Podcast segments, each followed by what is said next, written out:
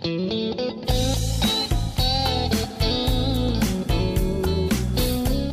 amigos de UC Deportes, en esta tercera oportunidad de entrevistas vía Sky nos encontramos con Diana de la Peña, es una de las voleibolistas más reconocidas del, del mundo deportivo del voleibol. Ella también es estudiante de la Escuela Profesional de Marketing de la Universidad. Diana, ¿qué tal? Cuéntanos cómo la estás pasando en esta cuarentena. Bueno, ante todo saludar a todas las personas que nos están viendo. Y nada, pasarlo en casa, en familia, siempre haciendo ejercicios en casa. Y nada, manteniendo primero nuestra salud y nuestro bienestar.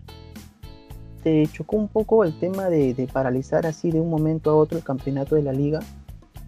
La verdad que sí fue muy difícil el poder dejar el tema de entrenamientos, el poder dejar así de jugar los partidos más que todo, porque nunca había pasado en mi etapa deportiva el dejar de ir a un partido de un día al otro, pero fueron decisiones fuertes que teníamos que tomar, o en este caso tenía que tomar yo. Y nada, son cosas que, que tuve que pensarlo bien y se dieron. Yo creo que tuve que asumir esa decisión.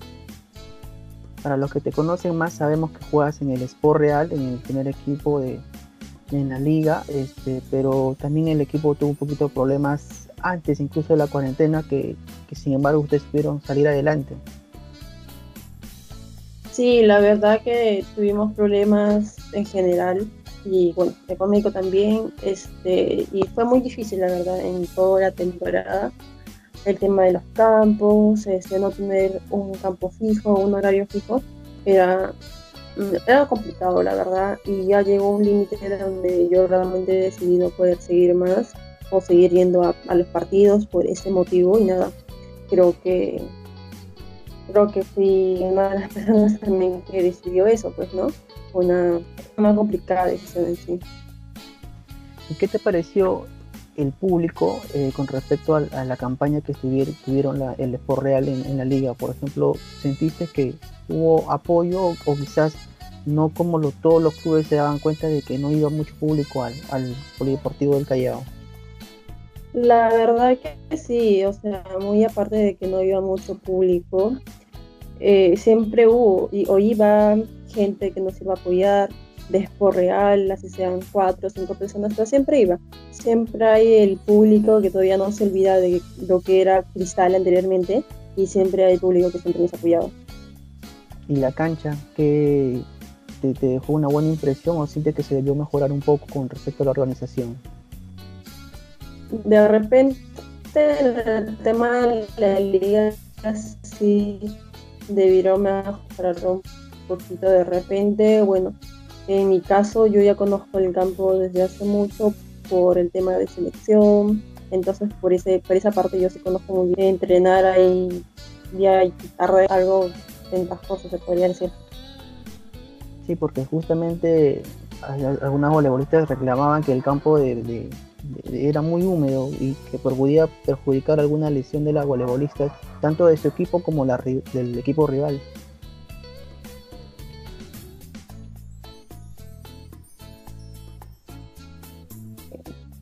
Sí, era resbalarnos, era imposible poder este, jugar en esas condiciones, la verdad, porque iba a haber lesiones o en ese momento del partido se cayeron muchas compañeras en pleno juego, incluyéndome también. Entonces era muy complicado en ese momento jugar en un tema de que hace frío, el campo no está adecuado para jugar en ese momento, entonces es muy incómodo para una deportista jugar así. Y el escenario, hermoso, me imagino, impresionante. Sí, la verdad que muy aparte del el campo, de todo eso, la gente o sea, siendo poca gente, este, siempre iba, siempre iba la gente bien hincha, alentándonos, este, no solamente a nosotros, sino a diversos equipos que apoyaban. Yo creo que la afición deportiva siempre, siempre está adelante. Qué bueno, Diana. Me alegro por ti, que, estés bien, que, que, estés tranquila en casa. Sé que por la cuarentena no se puede salir. Eh, igual todos los deportistas están acatando estas órdenes por un tema de salud pero queremos nosotros conocerte un poco más, Diana, más como, como deportista, como persona. Queremos saber así cómo, cómo tú te diste cuenta que, que, te empezó a gustar el voleibol, desde qué edad más o menos. ¿Te acuerdas la primera vez que tocaste un balón de voleibol? No, sí, claro, este, bueno, yo aprendí a jugar voleibol por el tema de mi padre, este, él fue quien, quien me motivó a, a jugar este deporte. Este, soy una de las hermanas que soy más alta, entonces mi papá me animó a jugar voleibol. Él fue quien prácticamente inició mi etapa deportiva. Después seguí que me llevó a una academia en lo que es el Estado Nacional, donde antiguamente practicaban ahí el voleibol eh, mi papá me tuvo que meter en una academia cuando era niña. Después, este, en el transcurso del tiempo, este, fui a una academia que se llamaba IP de Lima, que yo era niñita, tendría 7 años por ahí. Entonces, por el lado de mi escuela no pude ir, dejé, dejé hasta los 10 años por lo menos de jugar voleibol hasta que nuevamente practiqué este, mi secundaria recién. Volver y ya este, entré a la selección por una preconvocatoria este, en el club, que es, bueno, en una academia se podría decir que era ITERE Norte. Al año que estuve en selección, recién estuve en Géminis. ¿En qué categoría ingresaste a la selección o preselección? ¿Te acuerdas? Eh, preinfantil, si no me acuerdo, fue preinfantil porque mi primer viaje fue en el preinfantil sudamericano en Bogotá, en Colombia. Y desde ahí ya te empezaron a ver con, talento que manejabas. ¿Qué posición siempre has, practicado o has estado en la selección? En selección siempre he sido en sí central, pero cuando yo inicié comencé un poco como todo, como central, como punta, este, como armadora, pero siempre cuando ya iba paso a paso como infantil a menores, mi posición siempre era central, más que nada por mi altura. En, la época que tú estabas en la pre-infantil, infantil, los campeonatos son como ahora que en la liga, por ejemplo, se juegan eh, cinco partidos o cuatro partidos de dos grupos de cinco o seis.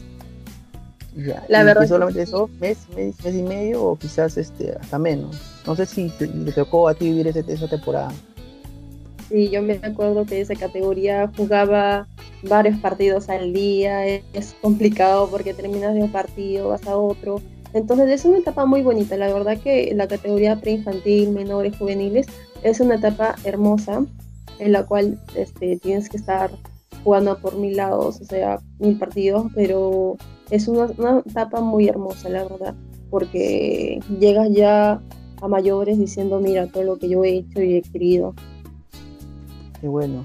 Sí, se, te hemos visto jugar desde, pequeño, incluso que quizás compañero ni siquiera pensabas que por ahí te podríamos ver, pero te veíamos jugar y decías, oye, mira, ella tiene de la peña, sí es alta, es talentosa. Mira cómo juega y nosotros nos ganábamos con tu, con tu juego. ¿Y, qué se siente jugar por la selección peruana de voleibol? Ya que tú estás ahorita ya en mayores, ¿qué, qué, qué motivo sientes especial cada vez que entras al campo de juego diciendo la bicolor? La verdad que es un orgullo tremendo el poder jugar este y toda la gente que te mire, que grite. Y la verdad que la pasión de, los fanáticos que están ahí lleno de talentar es única. Bueno, por lo menos yo tuve el placer de poder estar en los Juegos Panamericanos, estar en Cajamarca, y la gente como llenaba el coliseo por ir a vernos este, jugar y gritar, o sea, si perdamos ganemos, siempre estaban ahí apoyándonos, gritando para cada punto, y la verdad que es un, es súper lindo ese, ese momento, pasarlo. El apoyo es fundamental en todo, más en el voleibol. Y más que nada que tienes una gente súper linda y realmente más y más está uniendo el voleibol a la familia, que más familias van a ver el, este deporte tan hermoso y es súper lindo, la verdad, que se puedan unir para poder apoyar este deporte. Jenita, ¿qué es lo más sacrificado de, de practicar este deporte que es el voleibol? tener que dejar muchas cosas de lado. En, todo, en principalmente tienes que abandonar mil cosas. Cuando viajas a selección tienes que dejar acá tu familia y jugar por sacar adelante tu país. tienes que dejar un momento.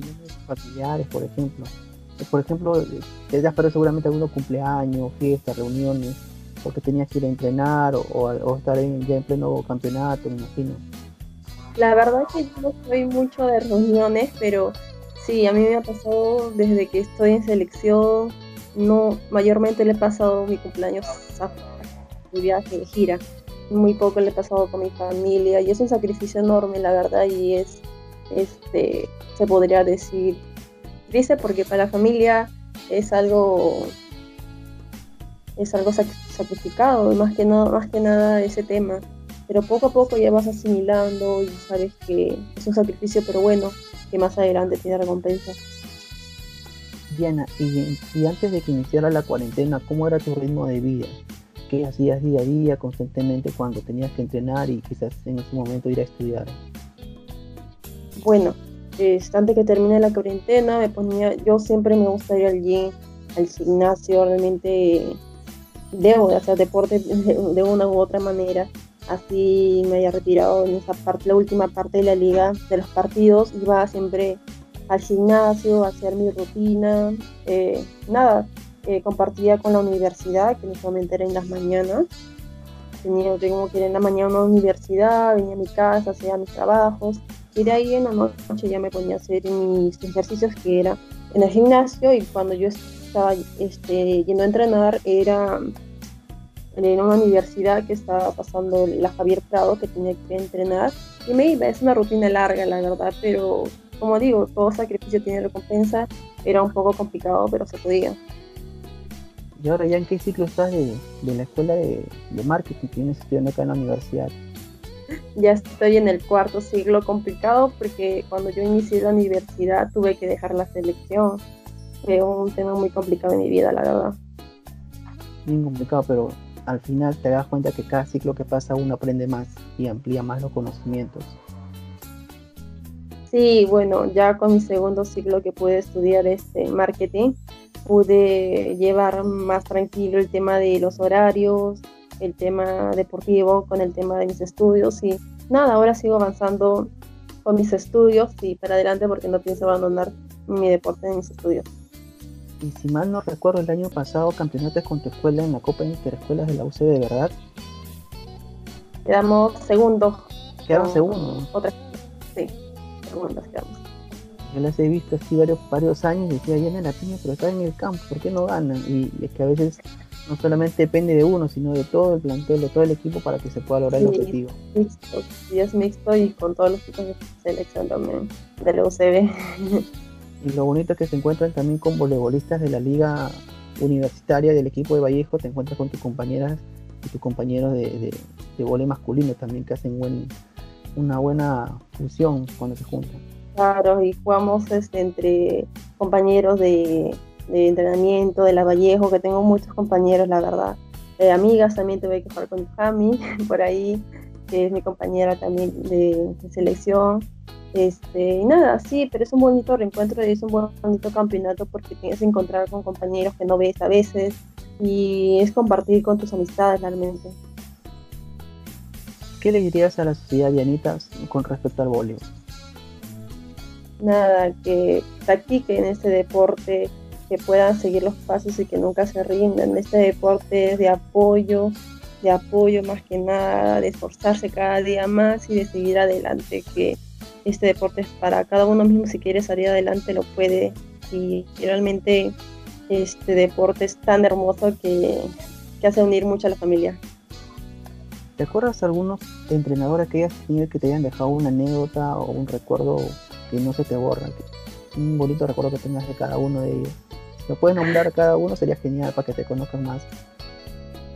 Eh, cuando, bueno, con Juan Diego García, que tuve más tiempo, él tenía siempre un castigo que cuando nosotros no llegábamos del colegio, bueno, en este caso yo estaba en secundaria, cuando llegábamos del colegio, llegábamos tarde, tenías que pasar una filita, te ponías todas y te agarraban a pelotazos si llegabas tarde. Entonces yo como, bueno, entrenaba a las 4 de la tarde y mi colegio era en Los Olivos y mi entrenamiento era en La Virena. Tenía permiso para llegar hasta las 4 y media, yo salía a las 3 más o menos, o 2 y media, por ahí dependiendo. Entonces imagínate todo el tramo que tenía que hacer para no llegar tarde, para no pasar eh, la fila de pelotazos, porque ahí se ponían jugadoras, entrenadores y te agarraban a pelotazos por llegar tarde. Ah, y también te, te ponían arriba de la videna. Si Juan Diego no te escuchaba gritar, te ponía el último piso de la videna y tenías que gritar cualquier cosa hasta que te escucharan. ¿Y te cayó varias veces? ¿Llegaste tarde en algunas ocasiones? sí, muchísimas, la verdad. Porque como te comento, yo, vivía un poquito lejos, entonces tenía que pasar eso. Pero son anécdotas bonitas, porque al final tú te recuerdas todo eso y dices, mira, todo lo que he pasado. O sea, la verdad que son anécdotas que te quedas, ¿no? Bonitas. Y nada, de aprendizaje, nada más. ¿Alguna anécdota con el profesor Ernesto de Spain? Quizás cuando llegaste a Vallejo, cómo te llamó, qué te dijo. Porque queremos saber también cómo llegaste a la UCB, porque de un momento a otro te vimos entrenando y dije, en la piña está aquí en Vallejo. Entonces, sí, yo la traje, yo la traje. Me dijo, jale, jale bomba, me dijo, sí, con su voz cubana. No, lo que pasa es que yo cuando terminé mi etapa de secundaria, yo estaba buscando, claro, este, cómo ver pues mi ciclo universitario y yo dije, mi hermana, tengo una hermana que también estudia en la UCB, está en séptimo siglo de arquitectura, entonces ella siempre me decía, pero la Vallejo, pero la Vallejo, entonces este, yo dije, sí, bueno, o sea, a mí me convenía muchísimo porque estaba muy cerca a mi casa y también tenía muy buenos aspectos de la universidad, entonces yo dije, bueno, conversé con el profesor Ernesto, este, me dijo este tema de poder entrenar, entonces comencé, ¿no? Comencé estudiando mi primer ciclo de marketing, comenzaba mis entrenamientos en el MTC, donde anteriormente entrenábamos, entrenábamos con las chicas, con los chicos y nada, empezó poco a poco y ahí fue mi primera FEGDUD que jugué con ustedes y quedamos subcampeones. Bueno, y, siempre con Vallejo en los juegos universitarios ha dejado todo, o sea, tú eras, desde que entrabas a jugar ya el equipo rival tenía que estar a la defensiva, porque sabían que con tu mate ibas así, así a, a realizar puntos. La verdad que sí, las chicas siempre hemos tenido ese coraje para seguir jugando cada partido y siempre las finales ha sido Vallejo contra Usil, siempre ha sido esa nuestra final para nosotros.